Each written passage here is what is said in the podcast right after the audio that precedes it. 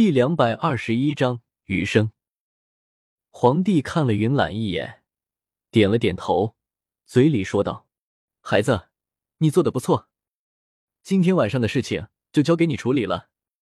处理完之后，给朕上个折子。”皇帝说完，看了一眼正在做着催死挣扎的如妃，然后背着手，头也不回的出了如意殿。云岚接到了父皇安排的第一件差事。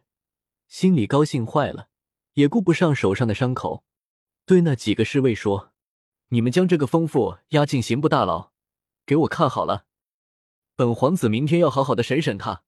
还有这个也带到刑部去。”云岚踢了踢地上叶子的尸体，侍卫们应了一声，然后带着如妃和叶子的尸身离开了。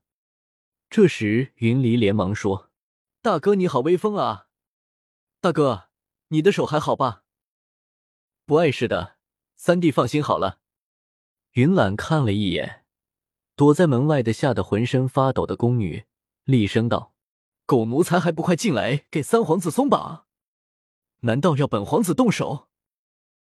门外躲着的吓得浑身哆嗦的宫女，立刻战战兢兢的应了一声，走了进来，将三皇子身上的绳子解开了。云离活得自由之后。连忙抱起云岚的右手说：“大哥，刚才多亏了你，不然我就没命了。真的多谢你了。”没什么的，三弟，这几天你跟着大哥住在揽月阁里吧。这个如意殿怕是要疯了。云岚用没有受伤的左手摸了摸弟弟的头，云离点了点头说：“好的，我也好久没有去过大哥的揽月阁了。大哥，我们快走吧。”你的手要赶快请太医来瞧瞧呢。于是兄弟二人一起回到了揽月阁。五天之后，皇帝收到了一个很特别的奏折，奏折上的字迹显得很稚嫩。不过看完奏折的内容之后，皇帝露出了会心的笑容。云岚已经将如妃的事情处理好了，如妃勾结宫婢，谋害皇子。三皇子赫连云离被起残害致死，宫婢叶子畏罪自杀，如妃于定案之后赐死，案宗已经由刑部官员做好了，不日将会呈给皇上。而三皇子云离从此以后将会从皇宫里消失。这本奏折就是云离留给皇帝的最后念想。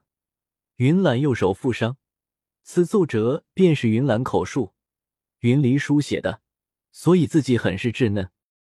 皇帝合上奏折，暗自叹息了一声：“老儿处理的很好，就这样吧，就这样吧。”就在皇帝看着奏折叹息的时候，云离来到了阿九和月末的府邸。但是不凑巧的是，月末和阿九正在卧房里恩爱，整个房间里弥漫着爱欲和情欲的味道。墨儿正在阿九身上卖力的律动。阿九正淹没在销魂的快乐中，正在这时，砰的一声，门被推开了，一个小身影站在门口。这个小人就是刚刚从皇宫里成功消失的云离。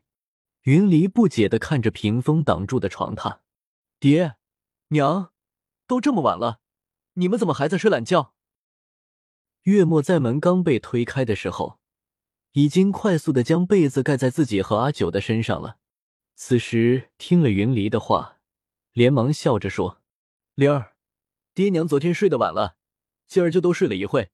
灵儿听话，先把门关上，在外面等一会儿，爹娘马上就出去。”云离心想，爹肯定是害怕被别人知道自己睡懒觉到现在还没起床，怕别人笑话，于是对着那个屏风说：“爹，你放心好了，灵儿一定不跟别人说爹睡懒觉的事。灵儿就这关门。”说着，偷笑着将门关上，然后在门外乖乖的等着。被云离这么一打扰，这场精妙的欢爱无疾而终。阿九将衣服扔给月末，说：“都说了等晚上再，你非要猴急的什么似的？这下好了，被儿子撞见了，多丢人啊！”月末一边老神在在的穿着衣服，一边笑嘻嘻的说：“这有什么？等灵儿长大了，我给她找一百个漂亮姑娘放在她屋里。”阿九一脚踢在月末的背上，你以为这是什么好事？很伤身体的。灵儿不长到十八岁，不准娶媳妇。月末已经穿好了衣服，他一边帮阿九穿衣服，一边说：“好，好，都听娘子的，让那小子十八岁再娶媳妇。怎么了？我都答应了，你还不高兴？”哦，没什么，没什么。阿九失神的穿好衣服，还有十年，只有十年。这席谈话让阿九猛然想起勤政殿的地洞之后。自己被压在废墟中，昏昏沉沉的。忽然意识中看见一个满身白衣的菩萨，他手指一指，赤玉便飞到了他的手心。然后那个菩萨对自己说：“师儿，你在凡间还十年的时间，十年期满，一切因果皆圆满，一切有为法，如梦幻泡影，如梦亦如电，应作如是观。”说完就消失不见了。本来阿九以为这些只是一个梦境，可是当醒来之后，发现赤玉真的不见了，这才相信了那个菩萨的话。如果果真如菩萨所说，那么自己在凡间就只剩下十年的时间了。十年，乍一看去并不短，可是莲儿今年才五岁，如果让她十八岁娶妻的话，这十年的时间。是注定了看不到莲儿成家的那一天。如此看来，十年真的很短。其实很多人活着的时候都不知道自己还剩下多少日子可以活，每天重复着前一天的生活。忽然有一天，地府的鬼差来了，才知道自己的阳寿尽了，然后后悔自己活着的时候很多事情都没做好，所以预先知道自己还有多少寿命。有时候也是件不错的事情。阿九穿好衣服，坐在妆镜前梳着头发，微笑着看着房间外面月末与云离玩的正开心。忽然心中升起慢慢的温情。